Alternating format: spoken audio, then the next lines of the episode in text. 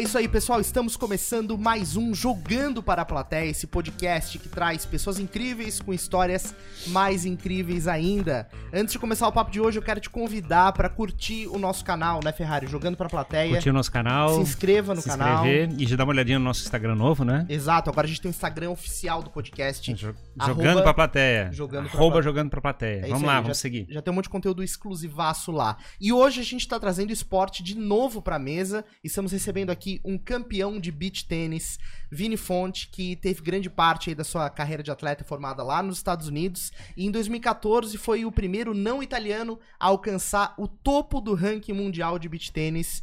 Não é isso, Vini? Muito obrigado Isso. pela tua presença aqui hoje. Cara, quero agradecer a vocês aí, Ferrari, Jimmy, pela, pelo convite.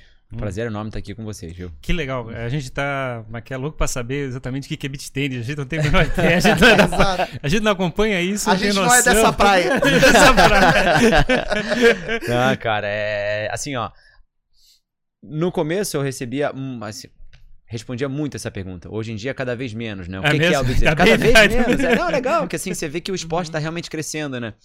Mas, cara, o esporte que nasceu na Itália, no final da década de 70, início da década de 80. Ah, Gian Domenico Bellettini foi o cara que.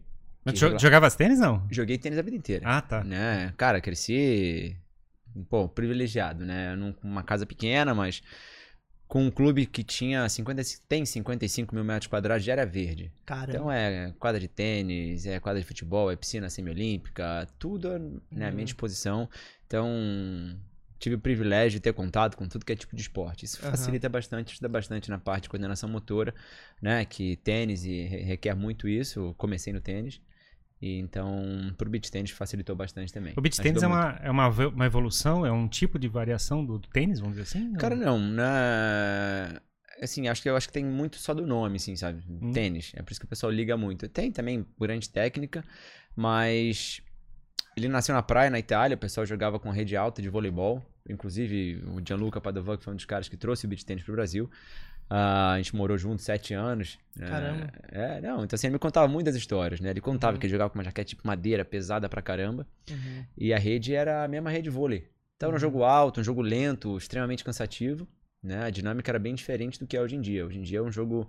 Existe, assim, bastante troca de bola, mas é muito mais dinâmico do que, Uhum. do que era antigamente, né? É uma rede de vôlei um pouco mais baixa? Não, não, não, não. Hoje é uma rede de 1,70m. É um pouco mais É, baixa do vôlei, né? É a rede, assim, é a rede de vôlei é 2,30 e alguma coisa, não sei, 2,24, sei lá.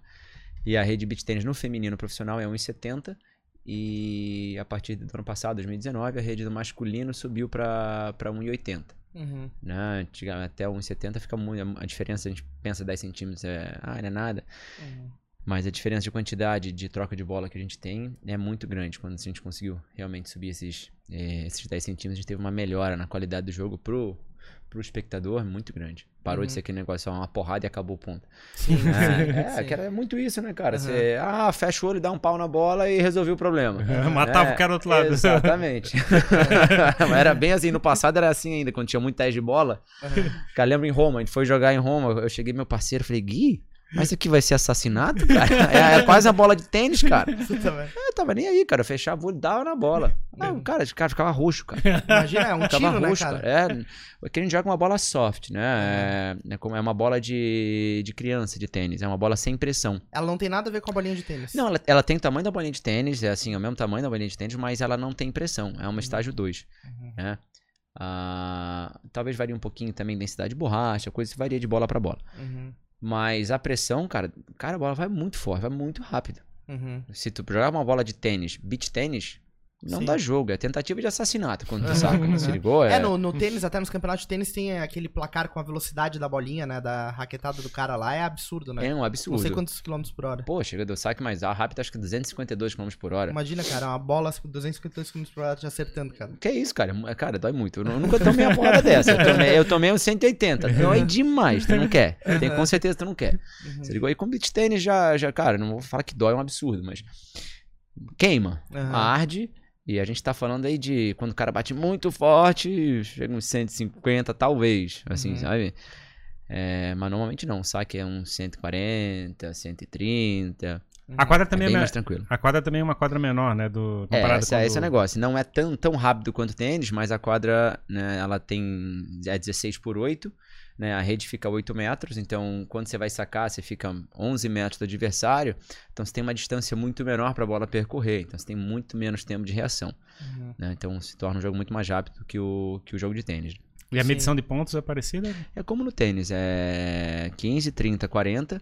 A grande diferença é que não existe o 40, igu- o 40 iguais não tem a vantagem, né? Uhum. Quando chega no 40 iguais, cada, cada jogador, cada dupla fez 3 pontos, o sétimo ponto vai definir o game, tá? Agora imagina, tu num sol de Uhum. 40 graus, Uhum. areia fofa, da Barra da Tijuca lá no Rio de Janeiro, Uhum. vantagem, não, volta. Vantagem, Uhum. volta. Tá louco, era um jogo só e enfoca o sujeito, acabou. Sim, Né? sim. Morria. E como é que foi esse teu começo de contato? Porque você é do Rio, então Uhum. esportes de areia devem estar presentes na tua vida bastante, né? Mas você falou que jogava tênis nesse clube Sim. que você teve acesso. Como é que foi é, essa transição do tênis é, tradicional para o depois para ir pra areia pro beach tênis? É, assim, ó, no tênis eu sempre. Desculpa, no Rio de Janeiro eu não praticava nada de esporte de areia. Nada? Nada. Nada, nada. Nada. Eu jogava vôlei, Uhum. mas pouquíssimo na areia. Eu jogava basquete, jogava tênis, jogava, pô, nadava, jogava futebol. Uhum. Jogava tudo que me mostrava handball, tudo eu jogava. Aham. Adorava. Mas nunca tive contato, assim, direto, frequente com esporte de areia. Ah, eu só no tênis treinei minha vida inteira, tentei me profissionalizar, não consegui. E eu só conseguia, fazia bem, sacar e volear. Então, eu sacava e corria pra próximo, pra próximo da rede. Eu não ficava no fundo pra ficar trocando bola, Uhum. né? Então, em 2008, um antigo treinador meu falou pra mim, cara, Vini, tem um esporte aí que acho que tu vai se dar bem, cara. Tu só sabe fazer isso mesmo, sacar e volear. é tudo que tu precisa fazer Tá no esporte. É, não, vai lá, vai lá ver. Aí eu fiquei com esse negócio na cabeça, sei lá, umas duas, três semanas depois, e o Gão falou pra mim, ó, Vini, é, vamos montar uma rede no sábado na Barra. Ele marcou, combinou, e ele furou, ele não foi, mas eu fui. Aí, chegando lá, eu conheci a Joana Cortez. Eu conhecia a Joana Cortez, não sei se vocês conhecem a Joana Cortez. Joana Cortez é, Não. foi número um do Brasil de tênis profissional. Nossa. E, pô, campeã pan-americana, jogou duas Olimpíadas. Então, eu, eu f- tive a oportunidade de ser sparring dela quando eu tinha 15, 16 anos. Nossa. Então, eu já conhecia ela, foi que eu era bastante tímido ainda nessa época, então já quebrou o gelo nisso. Então, cheguei lá, era Joe, falei, ah, não, vamos jogar Sim, esse troço aí. Hum. Cara, começando um pouco, foi um pouco mais lento, senti um pouco mais lento, porque também não, tinha, não sabia nem ficar em pé na areia, cara. Eu caía o tempo inteiro na quadra, era ridículo. Uhum. Mas, cara, bateu uma bola. Achei legal, mas achei lento, assim, sabe? Não foi aquela paixão à primeira vista, assim, não. Sim, sim. Mas me interessei, né? E fui tentando aos poucos. Tomei a surra no primeiro dia da Joana. É, sei, levei 6-1 dela, até hoje não me deu não me deu a revanche. Toda entrevista que eu faço, eu falo isso. que eu quero um dia que ela me dê a revanche pra eu ter a minha revanche. Sim, mas ela sim. nunca aceitou. Mas. Então, assim, achei um pouco lento. E aos pouquinhos fui me interessando, fui me dedicando um pouquinho mais. Porque, cara, naturalmente é, vi que eu conseguia jogar. Claro. Né? Não sabia que nível eu era, aonde eu tava, onde eu me encaixava no, no, no quadro mundial, mas gostei Uhum. né? E aos pouquinhos fui me dedicando até que num torneiozinho isso lá, logo, sei lá, três semanas depois de eu pegar na primeira vez na raquete, me chamaram pra um torneio, eu pedi nas quartas de final. Uhum. E um negócio que eu falo que é engraçado, que o cara chegou pra mim e falou, eu esmechei um ponto importante, dei uma porrada pra baixo, não lembro se entrou ou saiu, Uhum. mas o, um dos caras que trouxe o Esporte Brasil falou, Vini, não bate, cara. Eu falei, mas, mas por que não, Adão? Eu falei, não, cara, você pode errar. Eu falei, que isso, cara? tipo assim, na minha cabeça não fez sentido. Naquela época, o pessoal é, buscava sempre muito volume no jogo, Uhum. né? Então era um jogo onde a bola caía, o pessoal sentia muito a bola, Uhum. né? E o jogo demorava muito. Eu não, eu não entendia aquilo. Se Uhum. ligou? Eu não concordava. Não concordava com aquilo mesmo. Então eu tentava buscar a bola sempre no ponto mais alto, pegar, Uhum. bater a bola pra baixo. Uhum. Pra É. matar a história mesmo. Queria- Exatamente. queria mas eu violência. queria. Queria violência, Eu né? queria violência, né? Então a minha cabeça funcionava um pouco tipo, assim, eu pensava diferente naquilo, na- da, daquilo ali. Né? Tanto que eu me irritava com o meu saque, eu não conseguia sacar forte. Eu não dava um jeito de sacar forte, cara. Eu, eu pô, passava a bola, errava mais do que acertava. Até um dia que eu fui jogar com um cara chamado Maurício Seiblitz, cara. Uhum. Um, um ogro que saca no Rio de Janeiro. Nunca tocou na raquete, não deu nem graça jogar com ele, só deu isso. Falei, ah, não, esse cara faz, eu faço. Uhum. Uhum. Aí fui treinar saque. Fui treinar saque e realmente consegui, pô, melhorei muito meu saque. Aí realmente é, vi que o negócio dava pra. Comecei a me destacar nesses torneios é, no Rio de Janeiro, estaduais. E, e vi que eu tinha chance de ser. Qual a idade já? Que tu já tava com 16? Que Fala- 16, cara. Tava bem velho já, cara. Tava Já? com 24, não, mas tu fala- tu fala- tu 25. falasse que começasse a jogar com 16. Não, não. Em 2008, eu tava com, não tava com 16, eu tava Ah. com 24 anos ou 25. 24 anos, acredito. Tá? E. E. Isso já era. Isso aí comecei a me destacar nos torneizinhos estaduais. Aí, cara, vi que queria isso. Aí calhou de eu achar um trabalho. Né, na zona, isso eu morava no Recreio de Bandeirantes, ia todo dia de ônibus, uma hora pra ir, uma hora pra voltar pra conseguir treinar. Consegui um trabalho na Zona Sul, cara, tudo que eu queria. Uhum. Uma desculpa pra ir pra lá, pra ficar mais perto da praia. Consegui lá também. E, cara, todo dia treinando. O que a hora que dava, eu tava na praia pra treinar com o Gianluca e aí o Gão também, o Wagner, e foi isso. E aí foi o pra frente. foi fluindo. é. Mas, Tu, tu... mas hoje tu é profissional. Como... Hoje eu sou profissional. Naquela época tu tavas com. Tu tu tinha um trabalho lá pra. Não, é. Hoje eu vivo do beach tênis, assim. É. Não sei se existe algum atleta de beach tênis que hoje em dia que tenha. Que, é, que consiga sobreviver somente de patrocínio. Uhum. né, e premiação. Eu acho pouco provável que isso aconteça. Né? Todos nós damos aula para complementar a renda, para conseguir Uhum. né, pagar as contas. Não tem jeito. Mas hoje sou profissional de beach tênis, só que não, não vivo somente patrocínio e, Uhum. e premiação. Também tenho que dar aula para Sim, sim, mas tudo. mas sempre relacionado ao negócio. Sempre do- relacionado a beach tênis. Só a faço beach isso. Beach tênis é minha vida. É. Beach tênis, eu construí minha vida em função disso. É, a minha parte profissional é isso. Minha família eu conheci no beach tênis. Massa. né? Meus irmãos jogam beach tênis hoje. Mas- Minha irmã também é profissional do esporte. Minha esposa joga. Uhum. Meu filho já pega a raquetinha e fala beach tênis, papai. Então, Mas, mas tu sonhava em, se- em se tornar profissional nisso? cara, eu sonhava em me tornar profissional no tênis. Sempre, é, sempre sonhei. Né? Todo mundo falava, ah, teu bonde passou. Eu tentava. Meu pai sempre estimulou esse sonho. Né? E eu sempre fui. E quando ele foi pra Florianópolis pra jogar com o Guga. Cara, sempre tive o Guga como um ídolo. Até, até a minha esposa trabalhava com ele. Então, a minha esposa eu roubei do meu ídolo. Né? Boa. É, mas assim, ó. Uma coisa que eu tenho muito clara na minha cabeça foi que eu nunca dei. Assim, eu joguei bem tênis, mas eu tentei ser profissional e não fui. Uhum. Então, assim, tem muita gente hoje em dia, até hoje, que.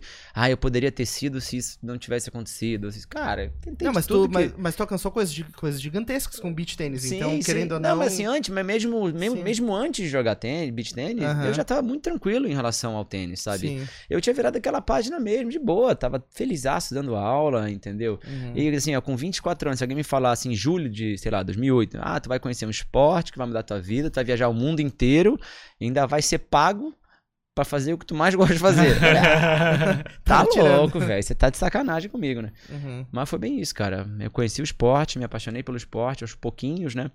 Cara, hoje eu, eu, eu não tenho trabalho, se ligou? Eu tenho diversão remunerada, Aham. é, entende? Independente se eu tô treinando, se eu tô competindo, ou se eu tô dando aula, eu sou realmente muito privilegiado nisso. Não... E, a vi- Legal. e viajar, começou a viajar pra competição. Cara, comecei a viajar pra competição. Isso, minha primeira viagem internacional foi em novembro de 2009. Fui pra Aruba.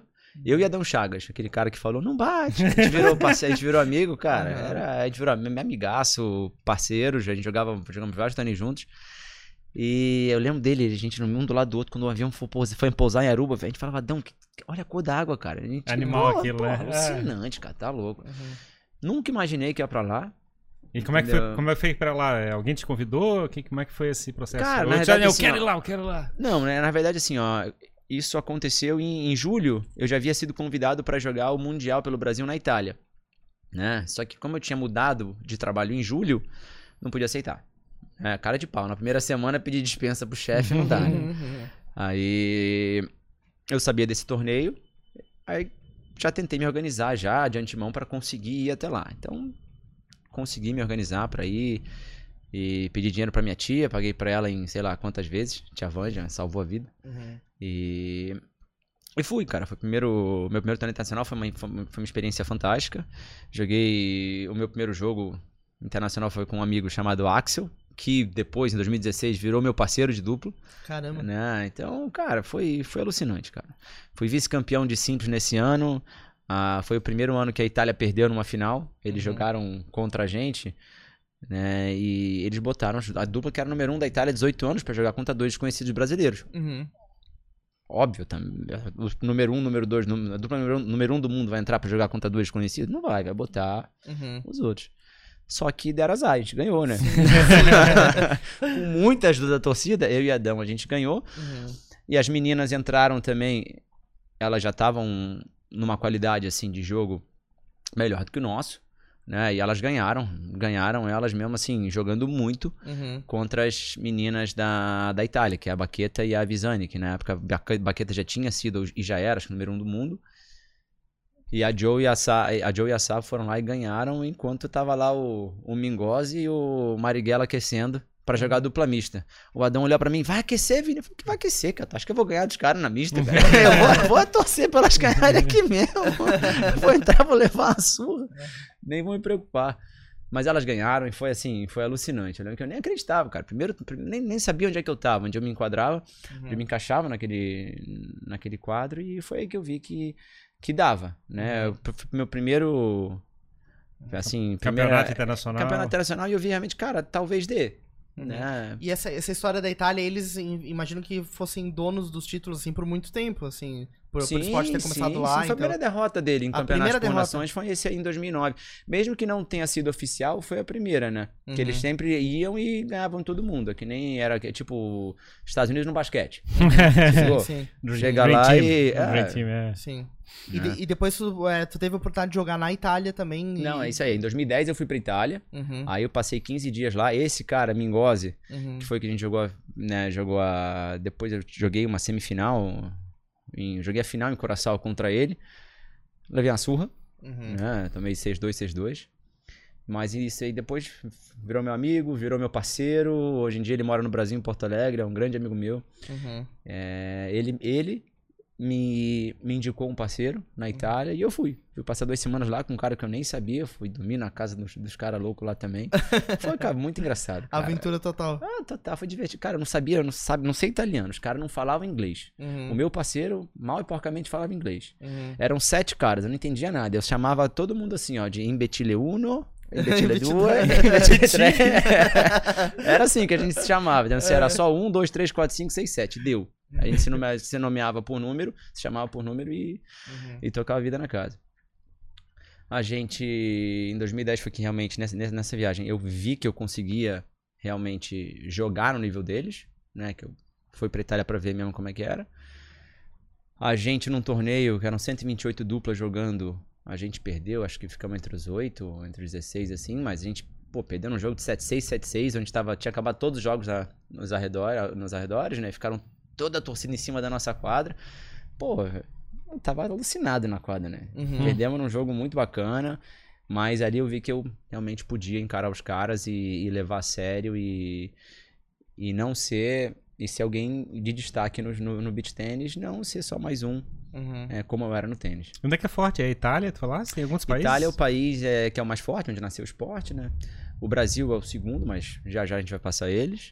A Rússia é muito forte no esporte, Espanha é muito forte no esporte, a França é muito forte no, muito forte no esporte, principalmente nas, nas ilhas, né? Em Guadalupe é muito forte, e em São Martin também, em na Ilhas Reunião é muito forte, né? Lá eles tinham um surf muito forte, mas os tubarões tomaram conta, não pode mais surfar, então todo Uhum. mundo migrou pro beach tênis, Caramba. né? Então, bem bacana. E é um esporte, é um esporte de dupla? é Você sozinho? pratica em dupla ou em simples, né? Um contra um ou dois contra dois, né? É Uhum. muito mais comum você ver competições é, de duplas, né?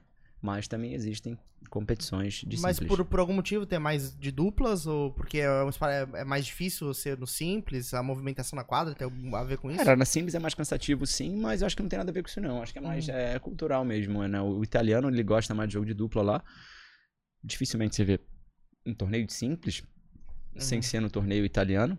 Uhum. no campeonato italiano absoluto lá, o indoor e o outdoor. Não, não, não, não lembro de ter visto outro campeonato de simples na Itália. Uhum. Mas no Brasil você tem todo torneio que, que você joga aqui, você tem a opção de jogar simples, a dupla masculina e a dupla mista, que é um negócio bem bacana do beach tennis, você poder jogar com a mulher. Uhum. Né? O homem joga com a mulher é, é muito bacana, que é um. Ah, legal, pode, pode ser esse misto, é tranquilo, assim, o esporte Pode. permite. uhum. Pode, né? No É uma, tênis. é uma categoria, no caso. É uma categoria, Uhum. né? Eu fui campeão, essa Joana Cortez, que eu era sparring dela em 2015, em... Desculpa, lá pra 2000 e... 2004, E bolinha. 2000, sei lá, 2 eu era o sparring dela. E a gente foi campeão mundial junto em 2015 na, na Itália, Uhum. né? Então, cara, eu acho muito bacana de assistir dupla mista, porque não, a, mulher saca por cima e o homem é obrigado a sacar por baixo, pra não ter aquela grosseria de acabar o ponto sacando em cima da mulher, né? Uhum. Então isso torna o jogo muito mais tático, tem muito mais variação de jogada Que legal. e muito mais troca de bola do que o jogo masculino, por exemplo. Uhum. Né? É, eu vi al- alguns vídeos ali pra, pra entender e o negócio é, é punk mesmo, né? Porque o cara dá uma porrada e tu já rebate de cara, assim, é... A velocidade do jogo me impressionou. Tipo, Uhum. do, do posicionamento em quadra. E tu comentou essa história do equilíbrio, de que no começo tu caía muito na areia e tal. Aham. É, co- como é que essa. Porque eu imagino que deve ser cansativo pra caramba, tu tá o tempo todo tracionando na areia Sim. ali, né? E qual que é o. Qual que é a- a- o que, que tem de malandragem pra tu conseguir se equilibrar? O que, que tem que aprender pra conseguir Cara, fazer tem isso? que treinar, velho. Não Uhum. tem jeito, cara. Tem que ficar na areia o tempo inteiro. É treinar É. a perna, né? A perna tem que aguentar é, cara, aquilo. é o tempo inteiro, né? Hoje em dia, por exemplo, vou jogar tênis. Cara, quando eu vou correr na quadra de tênis, é muito fácil, cara. Uhum. Sabe? É Pois muito é. fácil. Uhum. É óbvio que eu não tenho a mesma. O A- mesmo a- tempo, a né? velocidade é, também. é outra coisa. Normalmente eu pa- acabo passando de todas as bolas. Vou bater uma bola, bato a bola no tênis dentro do meu corpo. Uhum. Mas você não acostumado a correr na areia, fica mais fácil você correr numa superfície rígida, né? É, o- Uhum. é outra coisa. Mas, cara, pra se acostumar a trabalhar na areia, cara, Sim. é trabalhando na areia, não tem o que fazer. É isso aí. E esse torneio que você falou foi em 2010, foi na Itália, é Foi na isso? Itália. Isso, e daí de 2010 até 2014, o que que teve? Cara, eu batalhei muito, cara. Uhum. Eu fazia o que eu podia pra estar dentro da quadra, Uhum. né? Aí eu, aí eu trabalhava, eu, eu, eu comecei a dar aula de beach tênis às terças, às segundas, quartas e sextas, né? E eu e terça, segundas, quartas e sextas de manhã. Eu trabalhava todo dia com tênis à tarde e também trabalhava com tênis às terças e quintas pela manhã, Uhum. tá? Então meu contato eu tentava tentava treinar segunda, quarta e sexta, sempre, desculpa, sempre treinava segunda, quarta e sexta. E nas terças e quintas eu treinava tentava treinar na hora do almoço, que era quando eu conseguia. Eu saía às 10 e meia do trabalho, corria pra praia, treinava um pouco até meio-dia, uma hora, comia alguma coisa na praia e voltava pra trabalhar até as seis da tarde, depois ia fazer faculdade. Então, cara, era cansativo, Uhum. né? Aí aos pouquinhos o esporte foi pegando e treinando um monte, né? Minha primeira chance de jogar com um italiano né, top do mundo foi em 2013, quando o Mingosi me convidou pra jogar Uhum. um torneio em Miami e no meio de 2013 a gente fechou a parceria, né? E em abril de 2013, eu ligando meu pai, eu falei com meu pai, perguntei, pô, paizão, tô nessa dúvida de largar o tênis. Ele falou, cara, o mundo é daquelas pessoas que arriscam. Quem não arrisca, dificilmente conquista alguma coisa. E, cara, se der tudo errado, volta aqui pra casa que a gente recebe de braço aberto. Então, Ah, que ah, nem pensei. Larguei o tênis, é, fui pro beach tênis Hum. e não tem nada a reclamar. Foi a melhor, Uhum. A melhor decisão. que melhor tomou. decisão que eu tomei até hoje. Uhum. Não reclamo de nada, zero. Que legal, cara. Foi legal pra caramba. Que massa. Uhum. E depois tu se tornar. O, alcançar o topo do ranking global, isso foi em 2014 daí. Foi. 2013 foi, mudou muito, né? Que eu largando o, o tênis, eu consegui me concentrar muito mais no que eu queria fazer, que era me dedicar realmente à competição. Uhum. Então, eu consegui passar muito tempo, muito mais tempo com o pé na areia, treinando, fazendo físico, fazia muito pilates também, pilates mais funcional. E o que fez muita diferença pra mim também. Então, cara, tem jeito, dedicação é tudo, né? Quando eu con- consegui me dedicar full time ao que eu queria, foi quando eu consegui realmente conquistar eh, os resultados que eu queria. Terminei 2013 como número 3 do mundo Uhum. e O que tava na frente era italiano. tá? Sim, o Calbucci e Garavini, os caras que vinham ganhando tudo. o Calbucci até hoje é número um do mundo. Uhum. Então era o, Calbucci Garavini e o Vini. É, era o Calbucci, Garavini e o Vini, exatamente. E no o Calbucci veio jogar no Brasil em abril de 2014. E eu, se eu ganhasse esse esse torneio, eu teria pontuação suficiente para passar os italianos caso eles não conseguissem defender os pontos do torneio que eles haviam ganhado no ano anterior. Uhum. né? Então foi assim, nesse torneio eu consegui a pontuação suficiente. Sim. Então já, já foi ali. Tem Entendi, chance. Entendi. Uhum. Né? Aí o pessoal já anunciou, né? Com essa pontuação, o Vini vai se tornar número um. Eu falei, não, cara, tem que torcer pra aquele cara ali perder, falta não isso. depende só de mim. Falta isso. Né? E os caras ganhavam tudo. Né? Só que chegou no torneio na Itália que eu não podia ir, que eu não podia né, desafiar os caras. Uhum, Eles acabaram perdendo pro Carly Capelletti, que era uma dupla em ascensão na época. uhum. E uma semana, duas semanas depois, atualizando o ranking, virei número um do mundo e foi alucinante. Qual é- qual foi o impacto? Que, Qual, é, que qual que é a sensação Cara. de tu olhar ali e falar, meu Deus do céu, o que aconteceu? Ah, cara, assim, ó, foi. é, é, Se eu tivesse no Brasil quando isso aconteceu, Uhum, né, porra, com certeza ia ter sido muito mais legal do que foi. uhum. Mas foi muito bacana. Lá na terra deles, eu fui treinar e um amigo meu falou que olha ali, ó. Aí eu fui, fui ver o ranking atualizado, falei, ah. Massa, tu tava na Itália então nesse Tava na momento. Itália treinando uma segunda-feira, treinando lá no Banho Oase com, com a galera lá e, pô, o pessoal vê, veio. o, cara, o cara tava se tornando o primeiro do mundo e tava treinando, ou seja, né? Ah, cara, a É vida isso de aí. atleta é isso, cara. É é- isso não aí. tem jeito. Todo dia buscando buscando aquele tijolinho lá, aquele, Uhum. aquele 1% pra, de evolução. E, e qual que é o desafio pra se manter motivado, né? Porque você fala de vários desafios que você teve ali ao longo da, da tua vida. E com certeza em vários desses dias que tu ia treinar no intervalo do almoço, é, tu tinha que buscar motivação em algum lugar, porque é difícil às vezes tu linkar isso com o resultado, né? É, É, depois, depois tu olha pra trás e tu enxerga, mas quando tu tá vivendo deve ser É, meio complicado, foda. cara. É, o Bernardinho fala um negócio que é muito verdade. Cada dia que você deixa de treinar é um dia mais distante do seu sonho que você tá. né? Uhum. né? Não tem jeito. E eu acho bacana o seguinte, a vida de atleta, cara, o atleta treina, cara, não tem jeito. É o que eu gosto de fazer, eu me divirto fazendo isso. Se ligou? Eu, eu me divirto buscando o meu melhor, buscando o meu máximo, sabe? É, E Uhum. tem dia que, cara, você vai estar lá, o teu máximo vai ser 30% Sim, do que você sim. pode. E você tem que estar ok, você, tem- você tem que ter noção de que nesse dia tu não vai render mais que isso, né? Você não vai, nesse dia que eu tô muito cansado, eu não vou treinar, Uhum. focar na, sei lá, potência Uhum. né? Eu não vou focar, sei lá, fazer um negócio um pouco mais descontraído pra que faça, faça aquele momento lá render. Mas manter o ritual é importante, né? Muito importante, cara. Mais, mais do que a perfeição, talvez, né? Eu acho que é mais a constância do que a perfeição, é isso talvez. aí, cara. Tem que ter constância, não tem jeito. Você tem Uhum. que ter constância em tudo que você faz, senão não adianta. Uhum. Né? O Gustavo Boss, uma vez numa entrevista, eu tava vendo. Serginho Grosman ainda nessa época, aí, Aham. velho pra caramba. que ele se aposentou e perguntaram, mas e aí, o que, que você vai fazer agora? Eu falei, cara, a única diferença da minha vida é que agora se eu não tiver com vontade de treinar, Uhum. eu não vou. Ponto. Mas eu vou pra piscina todo dia, cara. Piscina é minha vida. Uhum. Né? Então é básico. Acho que quando eu acabar vai ser a mesma coisa. Eu vou continuar indo pra areia e quando eu tiver com dor de cabeça, quando eu tiver com saco, Uhum. eu não vou. Porque hoje que tem dor de cabeça, tá marcado, eu vou. Uhum. Tô sem saco, eu vou. Sim. Né? Tudo sim. isso eu. Ah, dormi pouco, eu vou. Uhum. Né? Sempre vou. Não tem, não tem essa de faltar. Porque, é o- cara, é o meu sonho. Ninguém vai fazer ou realizar o meu sonho por mim. Então eu tenho que ir lá e. Te contasse, montar. contasse se ficasse um ano nos Estados Unidos? Sim. Que, que, que foi, qual foi a razão? Cara, eu fui fazer faculdade lá fora, né? Como eu não consegui me profissionalizar Isso foi no quando, tênis, então? foi em 2004. Ah, tá, foi lá no né? começo Foi ainda. no começo. 2004 eu fui para os Estados Unidos e foi uma experiência fantástica, né? Pô, a primeira faculdade eu fui e, e éramos quatro, quatro brasileiros no time masculino, um venezuelano americano e mais uma brasileira no time feminino. Então, cara. É o time de quê, né, naquela time época? de, hã? Aquilo era tênis ou era... Tênis também. Ah. Era um time de. É que lá não é, você não, não é um campeonato. Você tem um time que representa a faculdade, você joga o masculino. é, você bota lá o- os seis jogadores, você faz a escalação e a outra faculdade também bota, e você vai botar o número um contra o número um, o número dois com dois, né? E primeiro, desculpa, são três duplas primeiro e depois as seis simples. Né? Uhum. Então são nove confrontos, quem ganhar ah, cinco partidas ganha o confronto. Ah, Mas se passasse um ano lá, já sabia falar inglês direitinho, sem problema, então. É, no começo não era bem assim, sem problema não, mas eu fui lá com uma boa base, meu Mas depois é na Itália- de inglês. Mas lá na Itália conseguia se virar, não? Depois... Ah, né? cara, vou me virando, cara. Meu italiano, eu, eu, eu não passo fome. É. Eu consigo pedir lá um ravioli, alguma coisa assim, e consigo me alimentar bem. Mas é um pouco de experiência, né? De você chegar e como é que é, correr os riscos, né? Falar com... Cara, é, é bem isso aí, cara. É correr o risco, cara. É se virar. É... Nos Estados Unidos eu aprendi muito, cara.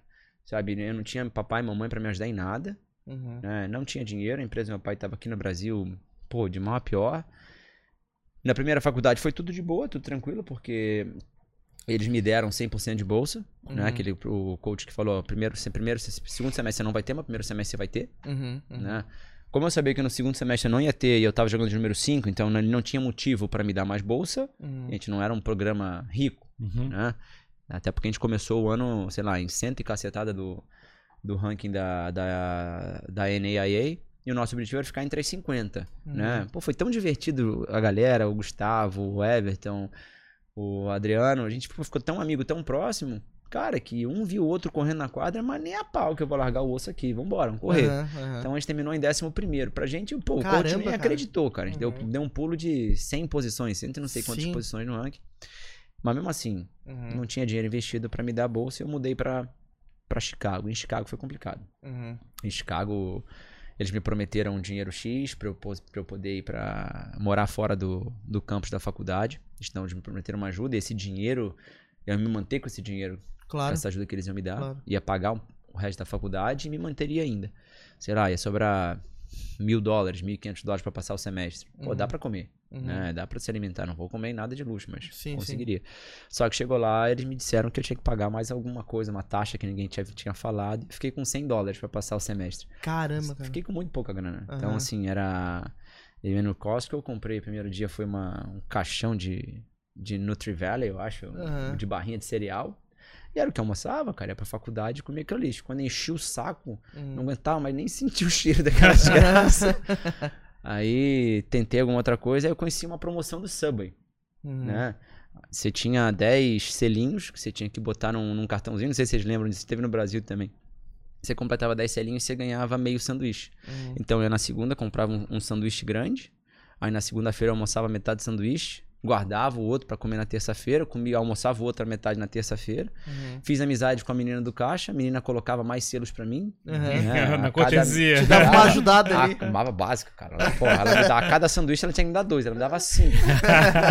então, pô, a cada dois sanduíches que eu comprava eu ganhava um meio. Fechei a minha, a Uhum. minha sexta-feira, né? Aham. E assim, o Subway é muito bom, né, cara? Tu pode passar o ano todo comendo, né? É, eu adorava aquilo. Hoje em dia eu não como mais, não, mas.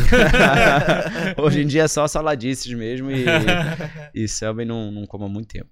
Não, mas é. é? Pô, se- A gente for- aprende, né, com essas, Se for pra comer comida barata e como é que é simples, vamos dizer assim, o Subway é, é talvez uma das mais saudáveis pra gente comer, né? Melhor do que o McDonald's, É. por exemplo. Ah, covarde. Não, tem- ai, não, tá- tá- não tem nem como comparar, né, cara? Apelou, Mas, apelou, é, apelou. apelou demais, né, pô? Não. Aí não dá. Não, mas é assim, não salvou minha vida há muito tempo, Uhum. né? E, e Mas, não posso reclamar, não. Mas aí você conseguiu se manter de alguma maneira lá em Chicago? Foi ou- assim, cara. Aí, Assim, nesse eu tinha segundo ne- semestre nesse aí? meio, nesse segundo semestre aí, eu tinha muita dificuldade com a minha coach, que eu não sei se é era uma mulher que, que era, cara, uma general, uma mulher, um absurdo. Uhum.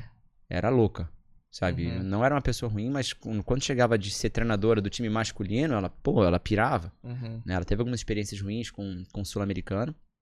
Então, assim, cara, ela me botava pra treinar. Eu dirigia a, a van da faculdade, teve um torneio quando eu falei que chega.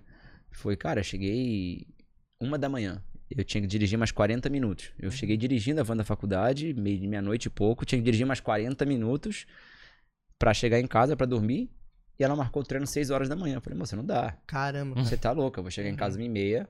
Uhum. Até dormir, vou ter que acordar às 5. Uhum. Sair 5 e meia pra chegar aqui às 6. Eu não vou Sim. dormir, senhora. Não tem condição. Não, tem que marcar. Eu tá, Eu fui. Uhum. Meu trabalho, minha responsabilidade, eu fui. Mas, cara, ninguém tava feliz. Todo mundo tava brabo. Falei, cara, isso aqui não é pra mim, não. Eu Uhum. tava dormindo na época, já tinha... Já tinha dormido na casa que eu tava. Já tava dormindo na... é, no porão, né? Que é no fundo, Uhum. não sei. No, não sei se é. No- Porão é embaixo e só tem em Sim, sim, então, é isso, no isso. porão. Uhum. E do lado do forno da casa, num saco de dormir. Já tava três meses assim, não tava confortável Uhum. sabe? Então, cara, chega disso aí e, e vamos pra casa, Sim. né? Então, Aí voltasse pro Rio. cara, é, levei mais uns, umas duas semanas ainda, tinha, eu tinha que participar ainda de um, de um evento com eles que eu tinha me comprometido, fui lá, participei do evento, eu fechei o- os, os campeonatos que eu tinha que jogar com eles, eu completei todos, né? E larguei e voltei pro Rio de Janeiro. A empresa do meu pai tinha falido também, não tava bem de cabeça. Eu voltei pra ajudar em casa e comecei a dar aula de tênis. Uhum. Trabalhei dois anos de barman depois disso também. Opa! Legal, isso É é, legal bacana. a experiência, É, legal. Isso também era diversão remunerada. boa, boa. Mas toda, toda essa história te deu uma, uma noção de resiliência gigantesca, assim, né? ah, Imagino. claro, cara, sim. Tipo, te formou muito essa questão de disciplina, né? Sim. Uhum. Show, muito, muito massa. Bom, quero aproveitar aqui agora pra chamar a galera do chat. A gente tá com 39 nos assistindo simultâneos. Obrigado aí pela presença de todo mundo. Aproveitem para se inscrever no canal do Jogando Pra Plateia e não perder os próximos papos. E a gente tem aqui, ó. Eh, Amanda Mascarenhas mandou palminhas. Matheus Belmonte tá dizendo que tá acompanhando lá de Boa Vista, Roraima. Ah, legal. É, o Jorge Neto manda um abraço pro Vini direto de Santa Helena, Paraná. Cara, abracei, garoto. E o Luiz Fernando, melhor professor e um ser humano fantástico, exemplo. Ah, valeu, Luiz. E a Van Ho, orgulho. Então a galera tá acompanhando aí o papo, papo Ah, contigo. que bacana, que bacana, que legal. Fico feliz. E, e, Vini, como é que você enxerga o contexto do beach tênis é, atual, assim, aqui no Brasil? A gente tá crescendo em termos de quantidade de atletas. Quais, o que, que você tem de é, objetivos pessoais pra isso? Cara, assim, ó, se me dissesse em 2008, quando eu comecei a jogar, que o beach tennis chegaria onde tá, cara, falar que o cara tá viajando. Né, eu, a Confederação Brasileira fez estu- não sei se foi ela que fez um estudo, mas ela divulgou um estudo que já somos mais de 300 mil praticantes no Brasil. Eu acho que já somos bem mais que isso, mas é que não tem como chegar em todos realmente de maneira fácil né? Ah, agora que o esporte chegou no interior do país, chegou nos clubes do interior do país, agora que a gente vai conhecer é, o potencial que a gente tem, a força realmente que o esporte tem, porque, cara, o que esse esporte agrega, Uhum, o que esse esporte une, e ficou muito claro isso durante, durante a pandemia, né? uhum. Todo mundo procurava é, um esporte para praticar que pudesse praticar em família e ao ar livre. Uhum. Cara, beach tênis, puf, Sim, né? É, Cresceu de uma forma absurda, bizarra o que aconteceu. Ninguém esperava isso. Todo mundo tava, cara, o que, que vai ser do beach tênis agora nessa pandemia, né? sim, sim. Na Cara, verdade, foi o que melhor se aproveitou da situação. foi o esporte que mais cresceu durante. É, olh- olh- aqui- olhando como leigo, aqui em Floripa explodiu a arena Pois é, a gente sabe que tênis, tem né? academia É. com isso, botaram na beira-mar lá umas quadras que dá pra Sim. jogar, né? Uhum. É, tem um monte de estrutura já preparada pra isso. Tem um monte de estrutura e tem muito mais, assim, muito mais estruturas chegando pra isso. As, as- as estruturas que tem hoje não dão conta. Tá sempre tem. lotado ali na beira-mar, eu vejo cheio Tudo direto. lotado. Eu, pra, pra eu conseguir treinar na beira-mar, eu tenho que ir 5 horas da manhã. Se eu for às 6, 6 e meia, já tem gente na fila lá pra, pra eu ter que parar de treinar, entendeu? Ou eu vou muito cedo, ou eu vou uma da tarde, que é quando o sol tá na, Uhum. tá na testa, né? Aí, tá, aí o pessoal no sol não vai.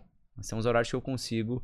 Se eu quiser treinar na beira-mar ali no espaço público, são os horários que eu conseguiria ir. Uhum. Tem na praia, eu acho também, né? Tem alguns lugares de praia. Tem, tem praia, já, já tem por todas as praias, né? Você vai ter. Você tem as redes de joalheria, acho que são as mais, as mais antigas aqui da, da ilha, né? Uhum. Tem três, tem três redes ali na, perto do, do campanário, na, ali na direção do campanário.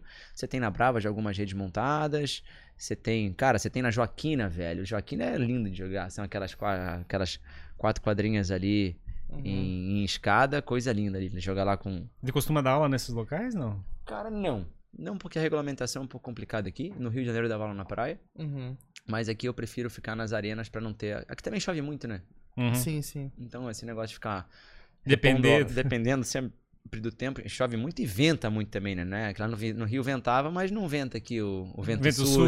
O vento É, sul. O vento sul daqui, Aqui querido. vento sul direto aqui na nossa... Não, meu Deus do céu, o cara quebra até o coqueiro, velho. Tá louco. não. E Isso- o vento- Esse vento não é pra carioca, não.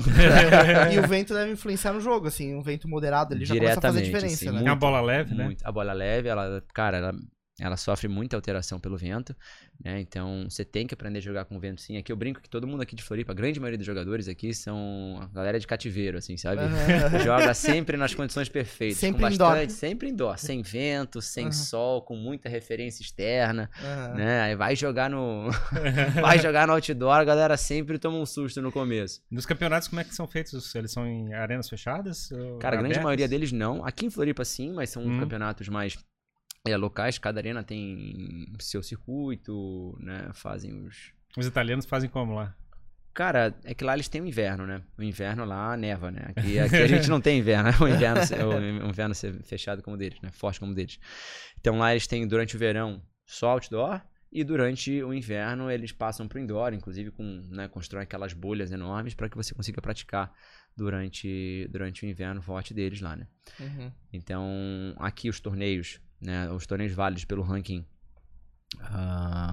na- estadual, nacional, normalmente são feitos, são, são feitos no outdoor, né? Porque você tem que ter uma quantidade X de quadras para comportar tanta gente. Campeonato regular já tem aqui na região, foi por quanto tempo?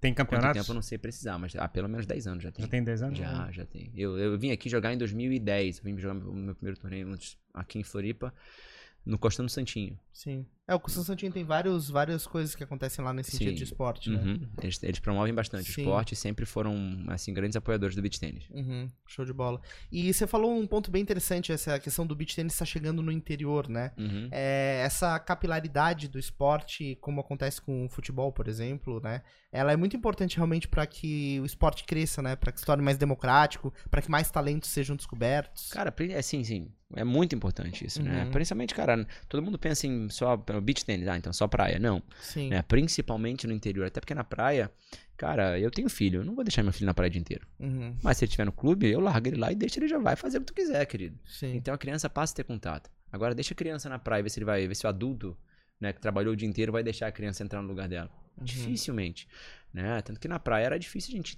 conseguir alunos, é, crianças assim, ou adolescentes. Não era Uhum. fácil. Uhum. E agora com, com o beach tennis entrando nos clubes, você tem uma criançada muito talentosa chegando no Brasil. Você tem aí o Didio Cariani, a Vitória Marquezine, com, sei lá, fez 15 anos agora, semana passada já, já Uhum. ganhou um torneio profissional Uhum. em São Paulo. Então, cara, o menino tá voando baixo. Uhum. né? Então, você tem, se você tá, só dar os nomes dos dois, mas tem, sei lá, quantas pessoas aí que Uhum. estão chegando é, firme e forte pra carregar nossa bandeira aí.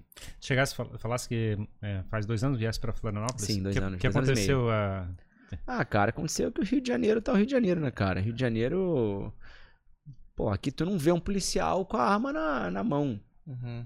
Lá, tu vê o cara com a R15, o cara desce do carro já com a R15 na, já, já puxou, não tem nem o que falar, Aham. sabe?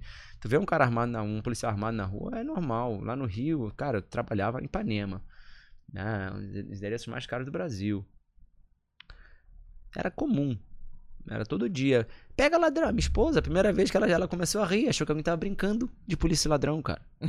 Pega ladrão, pega ladrão. Tá rindo de quê, cara? Pô, o cara foi assaltado ali. Que Você droga. ligou? Eu peguei um cara roubando minha bicicleta. Então, cara, não pode usar celular. na- Ai, toma cuidado pra usar o teu celular na praia. Uhum. Sabe? Ah, não usa joia. Sabe? Não é uma vida que você quer, né, cara? Você quer ter liberdade de poder usar o que você tem, de poder fazer o que você quer. Né? Não ficar olhando ao teu redor o tempo inteiro. Tá se medo. cerceando, se O policiando. tempo tanto. inteiro, cara. Sempre vivendo em função dos outros. Você não pode fazer o que você quer. É É, complicado. isso que você falou de deixar o filho na praia, né? É, aqui essa realidade seria um pouco mais próxima de acontecer, né? Acontece, cara. É. é... é, na praia não, porque tem muita gente, né? Sim, sim, assim, claro. mas, mas seria mais assim, seria mais próximo de acontecer. Mas Entendi. aqui também não faria. assim, né? Aham. Mas num clube, fácil. Sim, sim, show de bola. E aí, teve alguma coisa que provocou lá ou coisa? Então, uma notícia Cara- televisão e coisa parecida deixou nervoso e, cara... não, cara, só questão de qualidade de vida mesmo, cara. Pô, eu não ficava alguém tranquilo. te convidou pra vir pra cá? Eu não ficava. Não, a, questão, a, a- família da minha esposa é daqui de Ah, Florianópolis, tá, entendeu? entendi. Então, assim, a gente tinha recém tido nosso filho. É... Pô, eu moro a 40 minutos da minha mãe no Rio de Janeiro, desculpa, 40 quilômetros. 40 quilômetros pode ser, no Rio de Janeiro podem ser 50 minutos, como podem ser A 5 tarde horas. toda. Ligou? Sim. né? Então não é simples a minha mãe, pô, Uhum. com a idade que ela tem. Meu pai chegar e saírem de lá pra ajudarem a gente. Não é fácil. Uhum. E a gente vindo pra cá, a gente teria o suporte da mãe dela, família dela também. Então Que isso foi, é. contou bastante pra gente vir pra cá. Uhum. Show de né? bola. E, e aqui realmente, né? Ainda. Ah, não tem que falar. cap- Aqui é, cara, capitais, aqui ele é da cara, magia, né? É. Assim, é, isso aqui é fantástico. E, e Vini, eu vi que você tem uma raquete tua, né? Sim, eu achei cara. isso muito foda, muito massa. É muito Qual, bacana. qual que história é essa, assim? Como é que isso aconteceu? Cara, hoje eu tenho a raquete assinada pela Mormai, né? Uhum. É, em 2012 eu comecei com uma marca brasileira chamada Dranix. E eles também tinham uma raquete na época com a- assinada por eles. Né? Aí tive 2012, 2012, 2013, 2014. Uhum. Né? Aí 2000, e- 2015 a gente. 2015, 16 acho que a gente né, deixou de, de fazer. E eu sempre tava com aquele sonho de entrar na Mormai. Uhum. Né? Tinha alguma conversa. Né? Tu, tinha, tu tinha a marca como alvo, então, assim, pra, pra entrar, pra fazer alguma a parceria gente já tava namorando. Sim, sim. Né? Só que eles não estavam meio afim e eu tava. Não, brincadeira. Mas assim, a gente foi se conhecendo, aí em 2017 acho que rolou, Uhum. né? E assinei já a primeira raquete no final de 2017, Uhum. né? Mas sem participar muito do, da produção, Uhum. né? E da 2012 também zero participação da produção, né? Eu só falei que eu- como eu queria raquete, eles produziram. E essa não. Essa a gente fez a aprovação dos testes, todo, toda a parte do layout foi, cara, foi eu, eu e a Juba lá o tempo inteiro em cima para junto Uhum. com o designer para fazer da forma como a gente queria, teste de materiais. Então foi foi bem, cara, ter a raquete é muito bacana, mas ter a raquete numa, numa empresa, né, numa marca como a Mormai, porra, Uhum. dá um outro significado, né, pra, pra realização do sonho do cara, né? Sim, e, e em termos globais isso também deve ter um impacto massa, assim, né? Eu Ah, imagino sim. que isso também deve refletir, deve ter outros atletas lá italianos que têm marcas que têm as suas raquetes. Tem, então... tem, tem. é tem, legal sim. isso também, É né? bacana pra caramba, cara. É, Aham, Cara, é uma realização de um sonho, não tem o que falar. Sim. É fantástico. Como é que é o cara. Eu tô, eu tô velho, vamos dizer assim. Eu como é que quero jogar, aprender a jogar beach tênis. O que, que eu faço? Como é que Cara, pega a raquete e vamos jogar, cara. Cara, beach tênis é muito fácil. Né? Essa é um dos grandes, uma das grandes vantagens que o beach tênis tem. Você sai jogando no primeiro dia. No tênis, vamos comparar com o tênis por causa do nome. Mas Uhum. no tênis, pra você ser muito ruim, tu vai levar uns seis meses. Caramba. pra tu ser muito ruim. Uhum. Tem que Tu vai levar seis meses. bater Cara, tu vai ser horroroso. bola. Pra tu conseguir bater duas bolinhas, sabe? Pra, ah, conseguir, Uhum. sabe? E no beat tênis não, cara. No beat tênis você passou a bola por cima da rede, do outro lado você tá jogando, cara. Uhum. Então tu se vira, assim, tu não precisa de... Pra, pra conseguir bater bola e se divertir, né? Não precisa de técnica.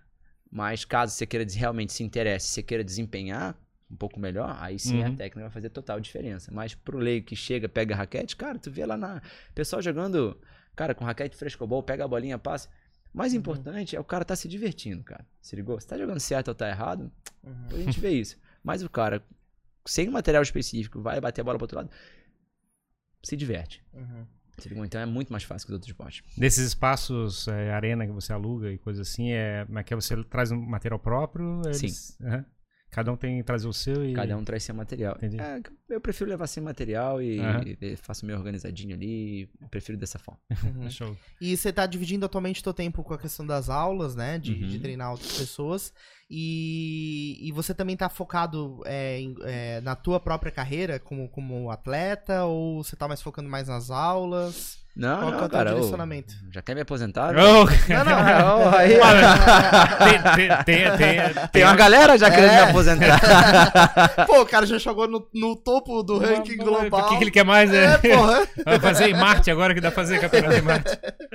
ah, cara, tô focadaço. Né? Uhum. Hoje comecei até um trabalho físico novo com o personal. Uhum. com o Thiagão e com o Léo.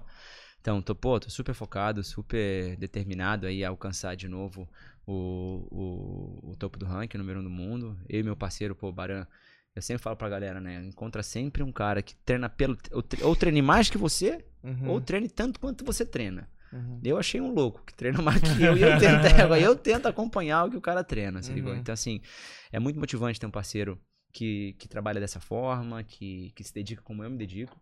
Então, não tem como não estar muito motivado pra pra seguir nessa, nessa luta que eu já venho há um tempo. Mas eu ia comentar que o, com esse negócio da, da pandemia, tudo, como é que é fazer campeonato fora do país e coisa parecida, deve ser difícil pra caramba, né? Como é que tá isso?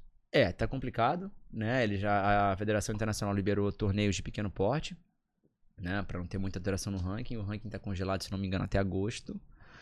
Não sei se tá aprovado, mas deve ser isso aí. E acabaram de autorizar ah, torneios em Dubai. Uhum. Desculpa, Dubai não. Na verdade, os árabes não sei aonde, Uhum. tá? Não sei aonde. É, a gente vai voar pra Dubai e depois vai pra Al Hack, alguma coisa aí Uhum. né? Até então, a gente só precisa do do PCR negativo, Negativo. 48 horas antes e depois na chegada também, né? Não precisa fazer ah, quarentena. Uhum. Então, por enquanto, Tá tudo tranquilo, bacana, dá tá tranquilo. fazer. Mas se eles, se eles eh, estipularem a quarentena, vai inviabilizar, porque Fica, fica uma não tem bagunça aí, como, não tem como. não tem é. como. não. Aí a gente, a gente vive do esporte, mas a gente, não, a gente não tem como viver sem dar aula, então Uhum. você vai. Não tem como ir. A gente E- perde muito tempo daí pra ir. Mas pra... preju- prejudicou pra caramba esse último ano, né? Ah, os de- campeonatos, Sim, sim. demais. Não teve, né, cara? A gente ficou. De último, te- o último campeonato que teve ano passado, antes da pandemia, foi, em- foi em fevereiro. E depois a gente retomou com campeonatos não oficiais, né? Um campeonato ou outro ali. Foi o último, o último o único campeonato oficial depois de fevereiro que a gente jogou no Brasil foi em dezembro. Em, em Porto Alegre. né? Depois a gente participou de outros campeonatos. Um campeonato, desculpa, teve em Brasília também, perdão, em outubro. Então foram dois oficiais pela, pela, pela Federação Internacional e um não oficial em São Paulo, que a gente conseguiu jogar. De resto, Uhum.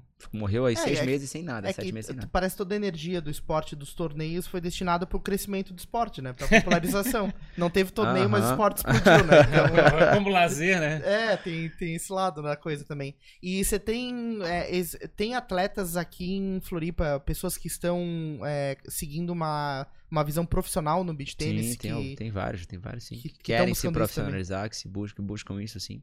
Tem uhum. sim. Que legal. E, são pessoas que você tem contato, treina, de repente dá aula para algumas delas e tal. Dou treino com ele, com essas pessoas, com a uhum. grande maioria delas, e também dou, dei, dei treino, ou dou treino para alguns deles também. Uhum.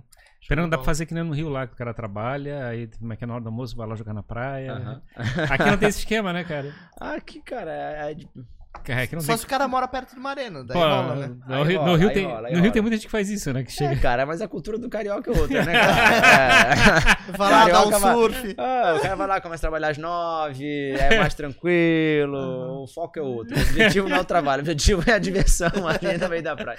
E, cara, mas falar, cara, morar no Rio de Janeiro não Cara, o espírito do carioca é outro, cara. É, uhum. O clima lá é. Qualidade de vida total. É total, cara. Total. O foco é qualidade de vida, cara. O foco é jogar o futebol na praia, jogar o beach tênis, jogar o voleizinho, dar a caminhada, corrida. Pô, cara, qualquer brecha, o carioca papai vai pro bar. São duas ótimas escolhas. duas ótimas escolhas. Muito massa. Ó, tem mais uma galera comentando aqui no chat. Ah, que legal. É, ó, o Matheus lá de, de Boa Vista tá dizendo que começou a jogar, não tem nem um mês e tá apaixonado pelo esporte. É, assim, cara. O, fica, o mosquitinho picou. Fica é, doente, o pessoal fica doente. É. O Roberto Sentossi é, disse aqui que o Vini foi um dos primeiros que acreditou no beach tênis. Legal, né? Bacana isso. É, esse pessoal no começo fala: você tá louco, velho. Uhum. Você vai fazer isso? Não, você tá maluco. Você vai largar o tênis? Uhum. Você tá pirado. É, não, eu, uhum. é, eu era louco, agora não sou mais. É isso aí. Viu antes, né? Teve a visão antes. Ó, o Vitor Hugo tá perguntando: onde é que compra o conjunto do Vini da Mormai? Cara, o cara que até o conjunto aí, ó. Tem uma lojinha. É, cara, assim, ó, a Cat tá chegando agora no final do mês, né? Que ela já chegou esgotada. Uhum. Né? É um problema bom, né? É, pois é. Ela já chegou esgotada. E, e, os uniformes tem que entrar no site da, da marca que me patrocina, que é a Maniacs. Né? Entrar no site da Maniacs e eles têm lá o, o, os uniformes disponíveis para venda. E tem gente dizendo aqui que não tem nada de aposentadoria. Ele tem muita lenha para queimar. Obrigado, obrigado, obrigado, obrigado. Tem, gente jogando a favor, né? É, exato. Não, mas muito, muito legal, Vini, conhecer a tua história, é, saber que, que a gente também tem esse viés aqui, na, aqui em Floripa, né, desse, é, de um esporte se destacando tanto na Ferrari. A gente tá, a gente tá tentando, jogando pra plateia, conectar todas essas pontas, assim, né, uhum. de expoentes em áreas diferentes aí. Ah, e a gente acha bacana a história do pessoal que, que empreende, né, que corre risco de assumir desafios, eu acho. É, um... você foi um empreendedor do beach tennis, é ainda. É. Né? Ah, sim. Entendeu? De chegar e. Você contou mesmo essa história de chegar e assumir um risco onde todo mundo dizia que não, não valia a pena e. Como é que ah, é? cara, todo mundo chamava de louco, você tá maluco fazer é. isso. Cara, assim, ó, era a chance. Se eu continuasse no tênis, pô, bacana, ia ter uma vida bacana, mas eu ia ser só mais um. É. Então, e eu acho eu ia eu ser mais um dentre muitos. Hoje, pô, eu tenho destaque no esporte. Cara, cara, realizei sonhos que. Cara, nem sabia que eu tinha. Uhum. Se ligou? realizei o sonho de ser profissional, que no tênis eu não tinha conseguido, e hoje sou, hoje vivo do esporte né, cara? Conheci o mundo. Você vai falar em Ilhas Reunião, velho? Ilhas Reunião. É, é uma reunião é, de ilhas. Eu também nunca tinha escutado, cara. Mas eu já fui pra esse lugar sete vezes, brother. Eu fui Onde? 12 vezes pra Rússia, 17 vezes pra Aruba. Tá brincando. Sabe? Onde é que fica Ilhas Reunião? Então, Fiquei curioso. Fica 4 horas de voo de, da África do Sul. Caramba. E é um paraíso, cara. Uhum. É maravilhoso. É um. É uma. É um. É, é território francês. Então, uhum. assim, cara, super organizado. É uhum. É caro pra chuchu, mas é, é lindo, vale a pena ir. A galera, cara, é muito, muito próxima do brasileiro, é muito quente com o brasileiro. Então vai Sim. lá, cara, a galera na rua, sem camisa, o pessoal brinca contigo, sabe? O pessoal é quente, sabe? O pessoal uhum. te recebe. Qual é a língua? É inglês que eles falam lá? Francês. É francês? Francês. francês. É, não tem, o pessoal fala inglês, mas não são muitos que falam, não. Você vai uhum. conseguir se comunicar, mas não é você não vai conseguir bater papo com, com tanta gente. Hoje em dia talvez possa, possa, possa estar melhor. E na Rússia mas... qual era a cidade? Hã? E na Rússia qual era a cidade? É ah, cara, na, na Rússia, pô, primeira cidade que eu. Não, foi Moscou, fui pra Moscou, sei lá, não sei, nove vezes, oito uhum. vezes. Não mais. Não sei, fui bastante para Moscou. Fui, sei lá, quatro, cinco vezes para Kazan. Fui para uma cidadezinha minúscula chamada Kinel Cherkassy, que eles acharam um poço de petróleo lá Uhum. em 2013. Aí eles tinham que fazer alguma coisa para para agradar a população local, a empresa, né? Então Uhum. eles patrocinaram um campeonato. evento de beach tênis, levaram a gente pra lá, mas era no meio do nada, cara. No Uhum. meio do nada. Era assim, ó, 150 quilômetros numa reta enorme, Uhum. mato pra um lado, mato pro outro. Não Mato pra um lado, nada. Sibéria pro outro. Não, não tinha nada, velho. Nada, nada. E o- os russos são sinistrões, assim, no esporte, assim? Eles são brutos ou não? Cara, onde eles investem, dá certo. Uhum. né? Eles têm, um joga- tem vários jogadores muito bons, mas eles têm um cara que é bizarro, é o Nikita Burmakin, né? É um, pô, um magrelão de 1,90m e lá vai pedrada. Os caras são meio ogro, assim, também, né? Tipo, é. Cara, ele, cara, parece que tu, tu assoprar ele, parece que ele voa, assim, tão magro, de tão magro que ele é. Aham. Mas, cara, o bicho é muito rápido. Cara, o bicho é forte, o cara bate forte na bola, cobre a quadra inteira, Uhum. muito rápido. É, é bizarro jogar contra ele. Tá trazendo aquele. Como é que é? Mindset do Rock Balboa, né? Daquele, do... É. É, mas eu percebi isso ali. Exato, ele te trouxe a imagem, aquela imagem. Não, mas eles, eles investem pesado no esporte, né? Você vai Uhum. ver lá o Campeonato Mundial por equipe, sempre foi realizado lá até ano passado. Esse ano vai ser realizado no Rio de Janeiro, em outubro. E, cara, a equipe deles tem sempre lá o, o massagista, tem o preparador físico, tem toda aquela, aquela estrutura Staff, aham. de staff, né? E eles pra, e- ao redor dos atletas. Então eles investem mesmo, o pessoal tem salário lá pra jogar pela Federação Russa de Tênis. E É bem que, bacana. é, vi falar que os russos gostam do brasileiro, né? Em geral, assim, né? Ou não? Cara, eu tenho uma relação boa com eles, mas eu não sei, Não, não, sei dizer se é verdade em a- geral, não. A gente. Não, mas eu também escutei isso. Eu tenho uma que a gente recebeu a Fernanda aqui, que é, é, vendeu o pacote de viagem para o pessoal fazer excursão na Rússia, e É, coisa exato. parecida, e fala que o pessoal como é que é, gosta de receber brasileiro lá. Cara, a gente se diverte, honestamente se diverte com os russos, né? A galera, pô, a gente não, a gente Vamos não se entende, carro mas aqui se diverte. e pular de não sei onde. né? É que, cara, Cara, teve, cara, a gente tinha, tava na semifinal do torneio de Kazan em 2016, a gente pegou um, tava eu, Axel, minha esposa e não lembro quem era o quarto pessoa no carro. Gente pegou um taxista russo, brother. Quando o cara soube que a gente era brasileiro, brother, o cara alucinou, velho. Ele começava assim, ó, ele dirigindo a mão só, olhando pra trás, ele começava a gritar, é motherfucker, motherfucker. Troço, cara. Ah, porra, muito doido, cara. Ele tá, mo- eu tava morrendo de medo, minha esposa também, cara, não sabia se ficava com medo, se ria. O cara desviava só, olhando, ah, muito doido. Muito doido. Mas é, a gente se diverte com os russos. É verdade. Diverte, vive perigosamente. muito, muito massa, Vini. Pô, que legal, cara, conhecer a tua história, é, saber de tudo isso. É que a gente tem a vida longa ao beach tennis, né? Que mais feras se revelem. Que você chegue mais várias vezes ao topo do ranking global, né? Possa, possa voltar aqui pra contar essas novas conquistas pra gente, né, Ferrari? É isso aí. Motivar o pessoal também para assumir como é que é, outros desafios, como aprender a jogar tênis, tênis, Isso. beach tênis, né? E chegar e experimentar as coisas, né? e Uhum, você claro. que tá sedentário em casa, aproveita, né? Pra Pô, experimentar um novo esporte. Vai lá, vai lá bater uma De- bolinha. no- deixa o bichinho do beach tennis te picar que vai, vai fazer uma diferença grande na tua vida. Pode ter certeza disso. Não vai querer soltar mais esse essa- esse vício que Essa, brinca essa é, brincadeira essa que vai virar tua brincadeira vida. aí que vai virar. Cara, eu já escutei muitas histórias de, de que o be- beach tennis mudou minha vida. Pô, graças a Deus são inúmeras essas histórias. É bem bacana. Legal. Show, Show. de- show de bola. É isso aí, Vini. Muito obrigado, cara, pela tua presença aqui. É, obrigado por- pelo, pelo teu tempo e por compartilhar com a gente aí toda essa tua experiência. Pô, obrigado a vocês aí pelo convite, obrigado por, né, por dar esse espaço pro esporte. É muito bacana, pro esporte é muito importante essa, essa divulgação. Espero que consigam trazer outras pessoas também do beach tênis aqui para conversar com Sim, vocês. Acho lógico. que Queremos, pô, pro nosso queremos. esporte é, é muito bacana.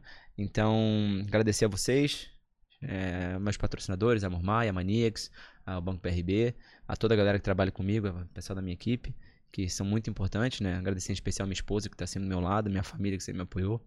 E é isso aí. Show, Obrigado, show, show coração, viu? Show. E, e é isso aí, a galera do Jogando Pra Plateia que tá te conhecendo agora, onde é que eles podem te acompanhar? Cara, pode me acompanhar no Instagram, Uhum, né? O arroba Vinifonte, uhum. né? Tô sempre lá. Tem o site também pra querer mais informação sobre aula, alguma coisa. É o vinifonte.com.br, www, né? E, mas, basicamente, eu tô todo dia no Instagram lá, enchendo o saco da galera. show, show de bola. É isso aí, obrigado a você que nos acompanhou até aqui nesse papo. Embaixo, em algum lugar aí, tem um botão escrito inscrever-se. Vai lá e clique nesse botão pra dar essa moral pra gente aí, pra acompanhar mais papos muito massa, incríveis, como esse que a gente teve. Ativa o sininho também. Além do canal do Jogando Pra Plateia, a gente tem um outro canal chamado Cortes do Jogando Pra Plateia. Os melhores trechos, como a história do motorista russo maluco, estarão, estarão lá pra você é, consumir homeopaticamente lá, consumir os cortes. Então já vai lá pro canal, ver o que tem lá de corte, que tem muita coisa boa. E se inscreve também, beleza? Agora acompanhe nosso Instagram oficial, arroba Jogando Para a Plateia. E é isso aí, até o próximo episódio. Muito obrigado, pessoal. Valeu, pessoal. Até mais. Valeu.